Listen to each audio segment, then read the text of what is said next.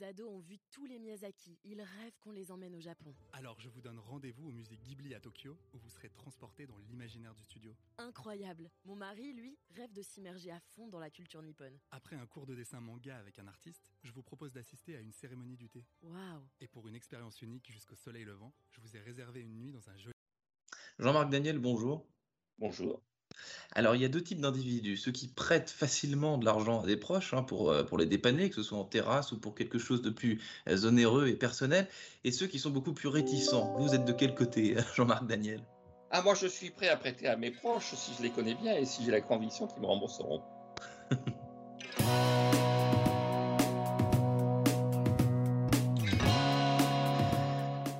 Bonjour à tous et bienvenue au Talk Décideur du Figaro euh, en visio, toujours avec euh, sur mon écran et sur le vôtre Jean-Marc Daniel, économiste, professeur à l'ESCP Europe et auteur d'un livre qu'il vient de commettre aux éditions du Cherche Midi. Euh, le titre c'est Il était une voix, l'argent magique, avec des grosses pièces d'or hein, qui me font penser moi à Don Salluste dans, la folie des grandeurs. L'argent magique, Jean-Marc Daniel, c'est quoi exactement votre définition de l'argent magique? Alors justement, l'argent magique, ce que j'explique dans le livre, c'est que euh, c'est apparu avec la disparition de l'or. Toutes ces pièces d'or, toutes ces pièces d'or qui, fascinent Louis de Funès dans le film auquel vous avez fait allusion, elles ont disparu. Et donc, euh, en disparaissant, a disparu une contrainte qui était la limite qu'il y avait à créer de la monnaie. D'ailleurs, je cite dans le livre le fait que euh, pour Michel Chevalier, qui était un des économistes de référence du 19e siècle, l'ennemi de l'économiste, c'était l'alchimiste c'est-à-dire celui qui allait fabriquer de l'or. Et maintenant, les alchimistes ont pris le pouvoir en deux temps. Dans un premier temps, ils ont commencé par dire que l'or, c'était une relique barbare, qu'il fallait s'en débarrasser. Vous savez, Lénine disait que la révolution serait accomplie lorsqu'on mettrait l'or euh, pour tapisser les urinoirs des prolétaires. Et puis, c'est pas Lénine qui est arrivé à ce résultat, d'ailleurs, parce que c'est Staline euh, non plus qui n'est pas arrivé à ce résultat, puisque lui, il voulait plutôt rétablir l'or dans le système, parce que l'Union soviétique produisait de l'or. Donc, ce sont les Américains, en 1971, deuxième temps, on se débarrasse de l'or, et à partir de ce moment-là, ben, il n'y a plus de limite, il n'y a plus de contraintes dans la création de monnaie. Et parce que ces gros louis d'or, ces grosses pièces dont on parle, ça n'a rien à voir avec les, avec les pièces de 2 euros d'aujourd'hui. Ce n'est pas le même effet symboliquement, ce n'est pas le même, euh, le même bruit, ça n'a rien à voir. Non, non, ça n'a rien à voir. D'ailleurs, le problème, c'est que euh, les pièces qui affichent une valeur qui, serait celle de, de 1971, ces pièces-là, si elles étaient en 1971, depuis 1971, elles ont perdu considérablement de pouvoir d'achat. Les gens s'en souviennent pas, mais en 1971, les prix étaient les mêmes en francs que ceux d'aujourd'hui en euros. C'est-à-dire que la monnaie a perdu, a été divisée en pouvoir d'achat, en capacité euh, d'acquisition de biens, par 6,5. Et donc, euh, on crée de la monnaie, on la met dans le système, et puis, euh, ouais, mon Dieu, on vit avec ça. Il y a plus ou moins d'inflation. Il y a eu beaucoup d'inflation au début. Maintenant, il y a beaucoup de déficit extérieur. Mais on a créé ce système et ce sentiment qu'on n'avait pas besoin de travailler. Que finalement, la bonne réponse, c'était de créer de la monnaie. Est-ce que vous expliquez, euh, Jean-Marc Daniel, c'est que avec la disparition de, ce symbolisme de, la pièce, de, la, monnaie, eh ben, on a un petit peu oublié la, valeur de l'argent et ce qu'elle représentait. Vous, vous expliquez dans votre livre euh, notamment l'expression euh, quoi qu'il en coûte d'Emmanuel Macron, euh, qui, euh, vous, qui a peut-être d'ailleurs été le point de départ de, de, de, l'écriture de. Oui, oui. Il, y a, il, y a, il, y a, deux choses qui m'ont incité à écrire ce livre. Le, la première, c'est effectivement l'argent magique. C'est une expression qui circule plus ou moins dans les milieux économiques, mais euh, c'est devenu très populaire au travers d'Emmanuel Macron, qui euh, répondait un jour à une aide-soignante, je crois, alors qu'il visitait euh, l'hôpital de Rouen, qui lui avait dit il faut augmenter les crédits, on n'en s'en sort pas, on n'y arrive pas. Et il avait dit bah écoutez, pas, il n'y a pas d'argent magique, je ne peux pas comme ça distribuer les crédits sans fin.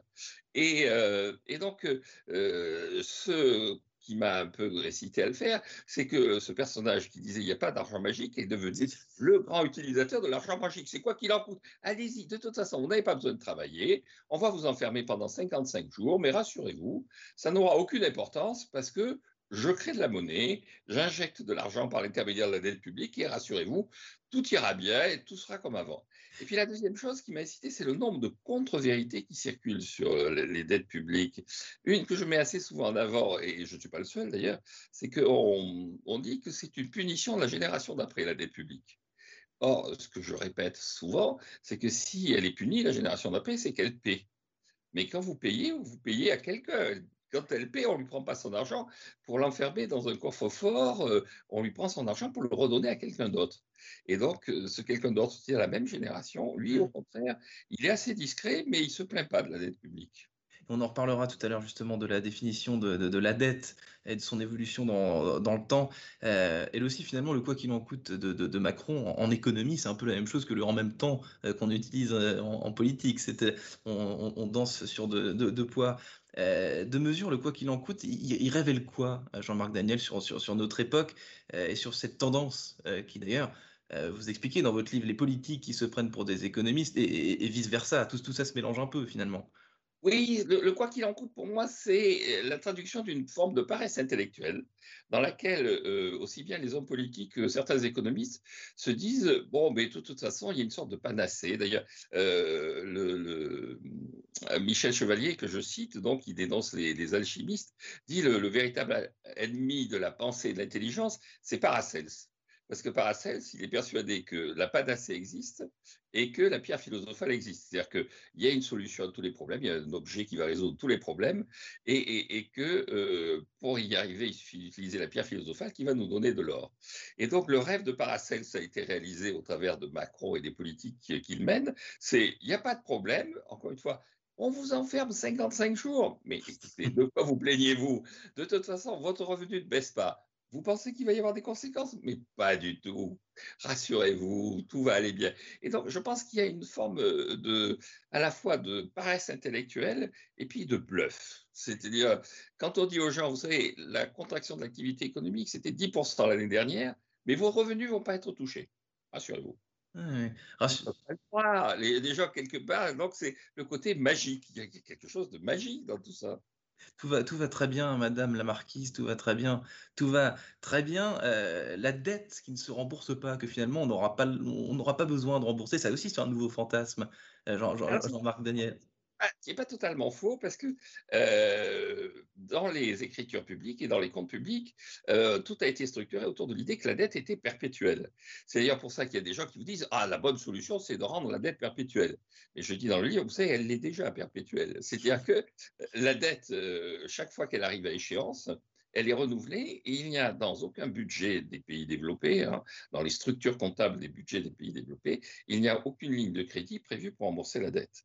On, la, on simplement se contente de la faire rouler, comme on dit. Alors autrefois, on ne la faisait pas rouler, la, la, rente, la dette était vraiment perpétuelle. Maintenant, on réemprunte immédiatement. Et donc le véritable enjeu pour un État, c'est pas le montant de dette en tant que tel, c'est le montant des intérêts qu'il est appelé à verser sur cette dette. Alors ça, c'est un enjeu. Là, il y a des crédits normalement prévus pour ça.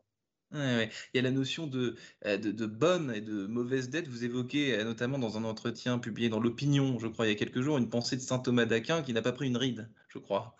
Oui, absolument. Saint Thomas d'Aquin explique bien. Alors, vous savez, l'Église disait il faut, euh, faut surtout pas prêter. C'était l'usure, c'était l'usurier, c'était un personnage tout à fait condamnable. Et, donc, je, cite dans le livre un, texte de Saint Jean Chrysostome qui dit si tu es un bon chrétien, tu prêtes pas, tu fais la charité. Et alors, Saint Thomas va faire le tri dans tout ça et de façon que je trouve très intelligente. Il dit en fait, il y a deux types de, dettes, il y a deux types de, prêts que l'on peut consentir. Il y a le prêt que l'on consent à quelqu'un qui va créer de la richesse. Et donc, si vous créez de la richesse en regard, eh bien, il est normal que vous, vous soyez associé à cette création de richesse. Vous prêtez à quelqu'un, vous lui permettez de créer de la richesse, donc de s'enrichir. Il est normal que le service que vous lui avez rendu initialement soit rémunéré. Et donc, ça, c'est une bonne dette. En revanche, dit-il, si vous prêtez à quelqu'un dont vous savez très bien qu'il ne va pas vous rembourser, si vous prêtez à quelqu'un qui est aux abois, qui vous résolvez pas son problème, au contraire, vous l'aggravez, c'est-à-dire vous lui donnez l'illusion que finalement tout va bien et qu'il pourra s'en sortir. Et donc, la bonne dette, c'est celle qui nourrit l'investissement et l'investissement d'un entrepreneur, de quelqu'un qui a un vrai projet entrepreneurial. La mauvaise dette, c'est la dette qui permet à quelqu'un de survivre de façon artificielle. Et donc, je dis, la bonne dette, maintenant, c'est la dette privée, et puis celle qui permet quand même euh, à, l'État d'aider des gens à survivre, à passer les périodes difficiles. Mais il ne faut surtout pas qu'on euh, aide les gens qui sont, qu'on en rajoute dans les difficultés que traversent certaines personnes. Jean-Marc Daniel, dernière question, je change complètement de sujet. Euh, est-ce que le, Bitcoin, dont on parle beaucoup euh, depuis quelques années, euh, c'est de l'argent magique aussi dans une certaine mesure? Qu'est-ce que vous, qu'est-ce que vous Argent, parce que l'argent, c'est quelque chose qui vous permet d'acheter. Et là, pour l'instant, vous ne pouvez pas acheter. Donc, c'est un actif, c'est plutôt quelque chose. Et mais ce qui est intéressant dans le succès du, du Bitcoin, c'est deux choses. D'abord, la fascination pour la technologie. On vous explique, non, non, ce n'est pas, pas un objet banal. Le Bitcoin, c'est euh, la blockchain vous ne savez pas ce que ça veut dire, la plupart des gens ne savent pas ce que ça veut dire, et quand vous prétendez savoir ce que ça veut dire, on vous explique, mais non, vous n'avez rien compris. Et donc, on rejoint là l'aspect un peu euh, mystérieux de la monnaie, parce que ça rejoint d'une certaine façon ce que disait Greenspan, c'est si vous avez compris ce que j'ai dit, c'est que je me suis mal exprimé. Donc, le côté magique apparaît dans le Bitcoin. Hmm. Mais ce que je trouve le plus intéressant, c'est que les gens qui ont créé le Bitcoin, qui veulent, qui voulaient créer un rival des monnaies existantes, ils n'y arriveront pas parce que les monnaies existantes sont protégées par un appareil juridique assez puissant. Ils ont récupéré le vocabulaire de l'or. C'est Le, le, le, comment? Le Bitcoin, c'est l'extrême inverse des louis d'or et des grosses pièces dont on parlait au début. C'est l'extrême inverse parce que le louis d'or, c'était effectivement le produit d'un effort, d'un travail, d'une reconnaissance. Je cite Beaumarchais, à un moment donné, il fait dire à Figaro à plusieurs reprises dans ses pièces l'or, c'est le nerf de l'intrigue. Une fois qu'on a de l'or, mais et donc l'or, ça s'acquiert, ça se conquiert et tout ça. Là, normalement, c'est des lignes. Mais la fascination de l'humanité pour l'or est telle que si on veut créer un rival du dollar, de ces monnaies qui maintenant sont des monnaies totalement euh, irréelles, immatérielles, eh bien, la bonne façon, c'est de retrouver le vocabulaire de l'or. Et donc, euh, le, détenteur de Bitcoin de référence, il fait du minage. évidemment, sa vie est moins pénible que celle du mineur de San Francisco des années 1848. Et bon, il s'y réfère, c'est sa référence, c'est son, son modèle. Jean-Marc Daniel, merci infiniment d'avoir répondu à mes questions pour le talk dessineur du Figaro. Je vous rappelle que vous êtes l'auteur du, euh, du livre paru aux éditions du Cherche Midi. Il était une fois l'argent magique. Voilà, merci infiniment d'avoir répondu à mes questions. Je vous souhaite une excellente fin de journée. Merci, à bientôt.